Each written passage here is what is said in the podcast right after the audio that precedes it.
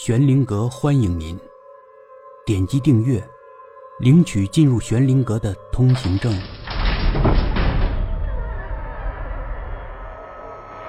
红，第十二集。某年某月某日，我是戴着口罩进了药店的。我在药店之间找了两个来回，也没找到我想要的。药店的阿姨大概是四十岁左右吧。忍不住了，就走过来问我想要什么。我支支吾吾的。虽然我戴着口罩，但我感觉我连额头都羞红了。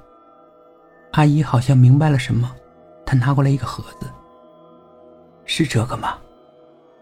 我根本不好意思看他，我点了点头，拿着盒子就去收银台结账。回来我就把试纸取出来，按照盒子上的说明书。做了个检测，我的心砰砰跳得很快，结果真的如我所料，我懵了。怎么会呀？就这么一次就中奖了，也太……太倒霉了吧？是的，开始我用的词是倒霉，但我慢慢的冷静下来，我意识到，怀的是你的骨血。肚子里面睡着一个小小的你，一个小小的你呀。这个小小的你，完全归我一人所有，不会有人跟我争宠。我想怎么吻他，就怎么吻他；想怎么爱他，就怎么爱他。这难道不好吗？这难道倒霉吗？本来一个多月了，那个还没来，我就有些担心。上网查了不少怀孕、堕胎的事情，连医院的信息我都查了不少。但是，看着试纸的那根红线，一切都确定的时候，我突然有个念头：我要把孩子生下来。被这个念头吓住了。我要生个宝宝。妈妈肯定会强烈反对的，还有，我的朋友、同学会怎么看？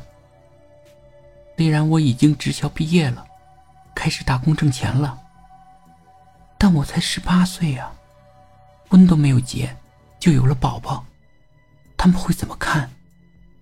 他们还会把我当做朋友吗？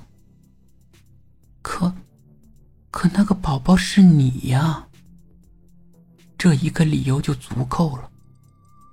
宝宝是你的，是我和你的结晶，是你送给我最珍贵的礼物。是的，这礼物太珍贵了，我绝对不能拒绝，绝对不能。我觉得我的心肠渐渐硬了起来。